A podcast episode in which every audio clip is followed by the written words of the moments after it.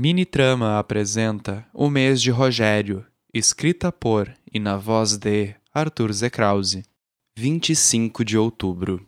Desde que voltei para a cidade, eu não havia contado ou entrado em contato com Miguel. Eu sabia que não deveria ir até a casa dele sem avisar. Ele poderia ter visita ou algo parecido, mas também sabia que nesta hora ele ainda estaria no trabalho eu resolvi ir caminhando até sua casa, 40 minutos de asfalto quente, e por todo o caminho eu fiquei pensando se estava fazendo aquilo para demorar mais tempo e chegar lá com uma desculpa do que encarar os meus problemas e de fato conversar com ele como for incentivado. Eu vi a cidade acontecer. O sol estava quente e várias pessoas passavam por mim com uma pressa que eu não conseguia entender. Lembrei do tempo que trabalhei no motel e, passando por uma padaria, observei os clientes se avançarem nos pães recém-saídos do forno como animais que eu via no trabalho. Tinha pão de Lucas me esperando na casa de Pedro, eu lembrei.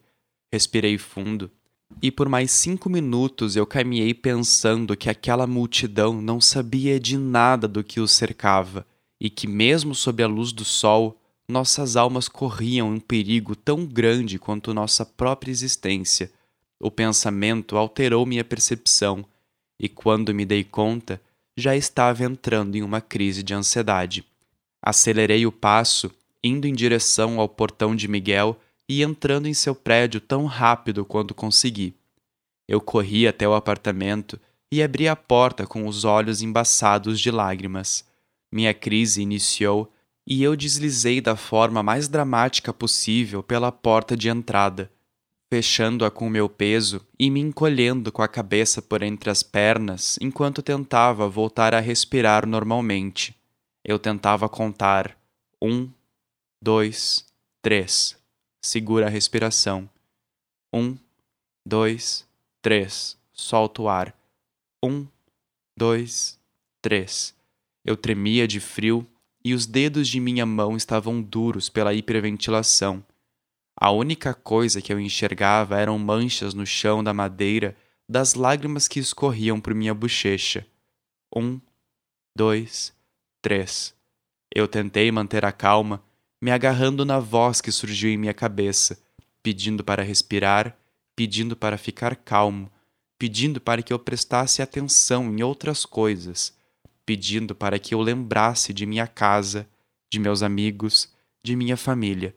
Eu tentei, tentei por um bom tempo, um tempo que pareceu interminável, até que finalmente relaxei minhas mãos e levantei a cabeça para encarar a casa vazia de Miguel. Mas ali na frente, acocado diante dos meus olhos, estava ele me observando, segurando uma luva de usar no forno embaixo do braço e uma bandeja com biscoitos quase queimados estava no chão ao seu lado. O cheiro de baunilha invadiu o meu nariz, e eu não consegui conter a risada que evoluiu para uma dor na barriga enquanto eu chorava não mais de tristeza, mas de alegria. Eu não acredito que você fez biscoitos. Eu ria sem parar. Eu fiz, ué.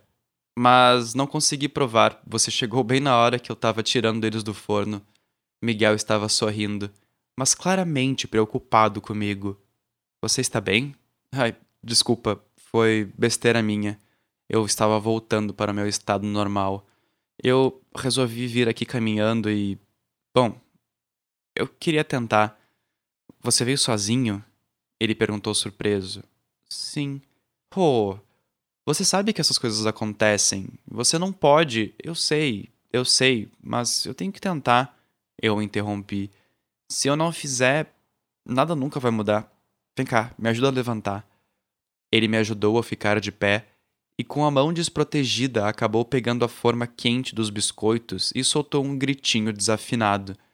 Ele os colocou para esfriar e sentou ao meu lado no sofá. Eu achei que você ia estar no trabalho, eu comentei. É, eu pedi alguns dias de folga para me organizar. Geraldo falou que dava conta da livraria enquanto isso.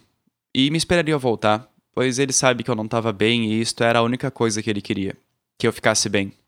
E como é que estava a viagem? Olha, foi boa. Eu tava precisando mudar os ares. Hum. A gente não tá bem, né? Ele perguntou, olhando para o chão. É, não. Eu falei várias coisas enquanto eu tava mal, mas eu não posso dizer que eu estava mentindo. Mas o jeito que eu falei. Ele fez uma pausa. Eu. Eu preciso pedir desculpas. Eu não tenho sido uma boa amizade. Só quando você foi embora foi quando eu me dei conta do quanto eu precisava de ti. Só que. Eu sei que você não precisa de mim. Por que, que a gente é assim, Miguel? Eu perguntei, sem conseguir olhar para ele. Eu não, eu não sei. Por que, que eu corro atrás de você? Por que eu luto tanto para estar contigo e você continua dizendo que não é certo nós estarmos juntos? Sempre se afasta de mim e diz que eu não preciso de você. Por que você se anula tanto e teima em me deixar sozinho quando eu só quero estar contigo? Eu não sei, ele repetiu. O que a gente é, Miguel? Uma pausa entre nós. Eu sempre tentei. Você nunca quis assumir o que a gente foi Todo mundo achava que a gente namorava, mas você sempre evadiu as perguntas que eu te fazia. Sempre me deixou no vácuo de uma resposta. Por quê? Eu. Eu tinha medo. Ele cochichou. Não de te assumir, mas de botar tudo a perder. Eu sempre soube que você gostava de mim, mas eu não podia me dar ao luxo. Não com a Sahane me pedindo o que ela pedia. Você tinha medo que uma vampira me matasse? Eu falei sério, com mais raiva do que pretendia. Eu sei que você acha que isso é uma piada. Não, eu não acho. E sabe por que Sahane nunca ia encostar em mim? Ele não respondeu. Porque Lazoriel é o maior gangrel que eu conheci. E como meu pai, ele despedaçaria quem quer que estivesse em seu caminho para me resgatar. Os olhos de Miguel encontraram os meus. Ele estava assustado, com os lábios pálidos e secos. Você Nunca me contou isso, ele disse entre pausas. Eu não podia, e você sabe disso.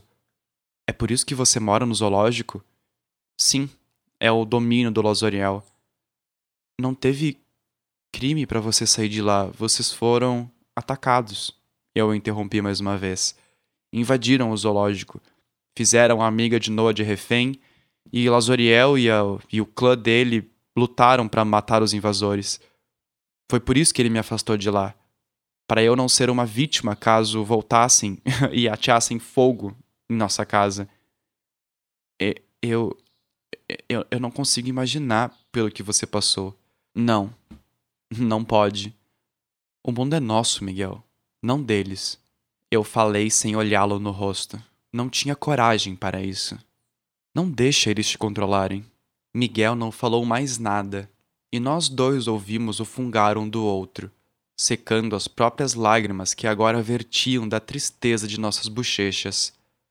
Você vai ficar, né? Ele por fim perguntou. Não. Me convidaram para morar em outro lugar e eu preciso disso para continuar te amando. Eu sei. Nós nos olhamos, sentindo a tristeza um do outro. Tatiana deixou escapar que você tinha chegado na cidade e eu sabia que você não queria falar comigo. Não fica bravo comigo. Eu, eu sei. Eu só.